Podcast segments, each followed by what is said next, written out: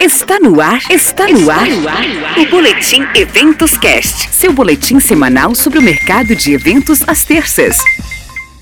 Olá, apaixonados por eventos. Está no ar o Boletim Eventos Cast. Eu sou Ana Souza Machado, apaixonada por tecnologia e inovação e fundadora do A Mineira Eventos Corporativos. Estou com você toda terça-feira trazendo um resumão das principais notícias para o setor de eventos. O top 5 das notícias mais interessantes das últimas semanas começa agora.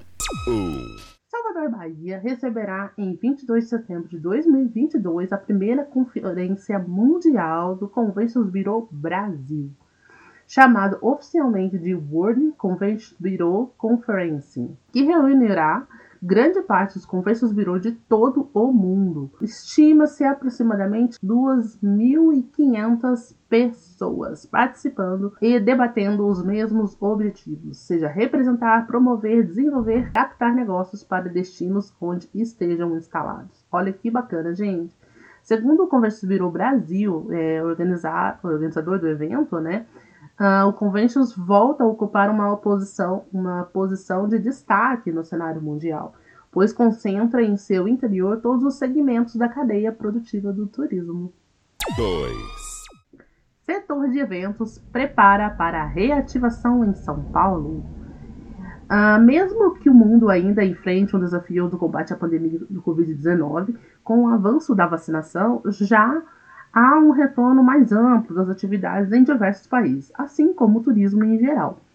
Uh, o setor MICE também pode projetar o futuro eh, promissor a curto prazo e iniciar um planejamento mais conciso para os próximos meses, como indica a análise do São Paulo Conventions Bureau.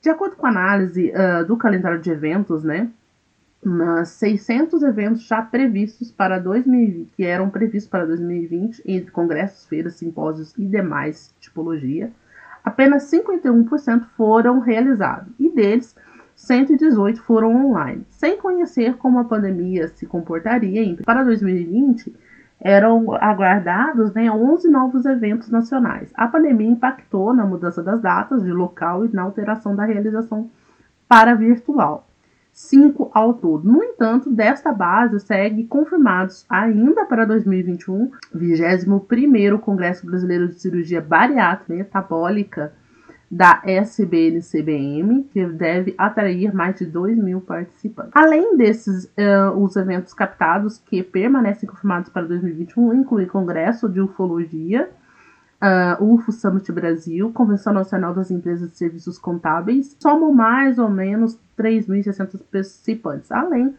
de três realizações virtual. Já para 2022, os eventos captados previstos seguem confirmados com um público estimado de 26 mil profissionais. 3. Palácio Tangará aproveita demanda infantil em julho. Nesse momento, o foco do Palácio Tangará será a qualidade dos serviços de entretenimento específico voltado para crianças. O produto desenvolvido chamado Tangará Play inclui interatividade para crianças entre 3 e 12 anos, sendo assim programas recreativos, expedições à natureza, caça ao tesouro, oficinas de artes, brincadeiras ao ar livre, momentos de contar história e outras atividades com monitores da recreação. O acampamento acontece entre 10 e 18 horas. Aos pais hospedados, todos os produ produtos estarão à disposição, como piscina, astronomia, academia e massagem no, no spa. É o primeiro de férias escolar, mas queremos atender pais com a mesma atenção. Complementa Vale. O Palácio Dangará, para quem não sabe, fica, está localizado né, na zona sul de São Paulo. Decidiu criar essa programação especialmente para o período. O objetivo Segundo Celso Davi do Vale, diretor-geral do evento de luxo, é atender clientes paulistas que buscam por atrativos próximos para aproveitar o recesso escolar. 4. Nasce assina a convenção digital da Apsin Farmacêutica. Uh, a Renasce assinou um evento de sucesso em meio à realidade atual dos eventos corporativos. Os eventos híbridos, que reúnem a maior quantidade de participantes online, mas também proporciona a experiência em loco para um grupo menor. Realizada na Casa Petra, localizada na Zona Sul de São Paulo, a primeira convenção digital da Apsen Farmacêutica reuniu mais de 1.800 participantes remotos e 40 presencialmente. 5. Setor de cultura, eventos e beleza ganha isenção de IPTU e IPVA no Distrito Federal.